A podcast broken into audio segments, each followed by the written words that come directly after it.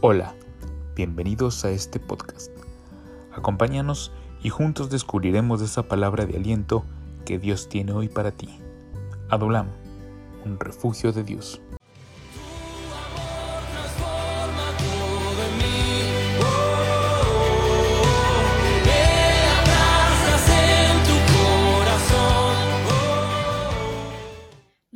Señor nos dice en 1 de Tesalonicenses capítulo 5, versículo del 16 al 18.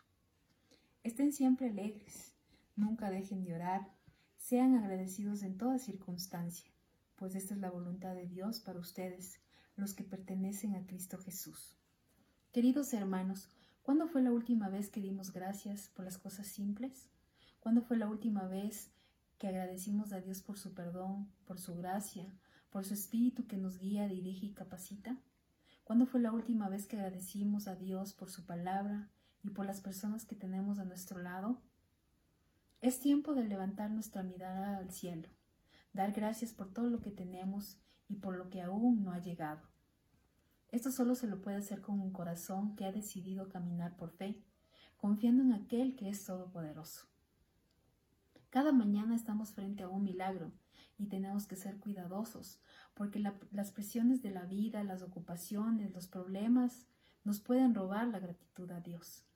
La gratitud viene de estar edificados en Cristo y cimentados en la palabra a través de una relación de amor continua, sincera con Él, para que cuando vengan las adversidades no desaparezca la gratitud y no nos llenemos de desesperanza, de ira, de amargura, sino seamos agradecidos en todo y por todo.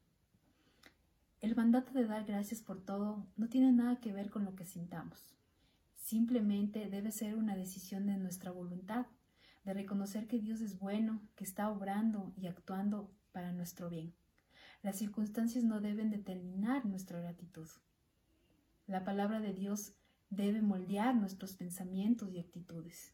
No podemos dudar sino tener una fe firme, agradeciendo siempre, creyendo en Dios, en su palabra, confiando en que Él hará lo mejor y no quejarnos porque las cosas no salieron como queríamos.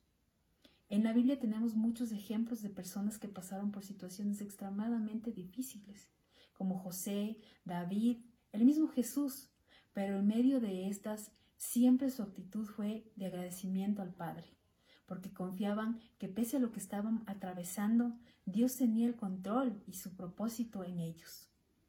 Así que, queridos hermanos, no tenemos opción. No podemos elegir entre ser agradecidos o no.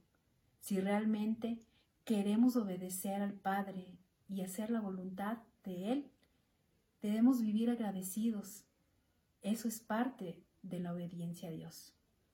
Un lindo día, bendiciones.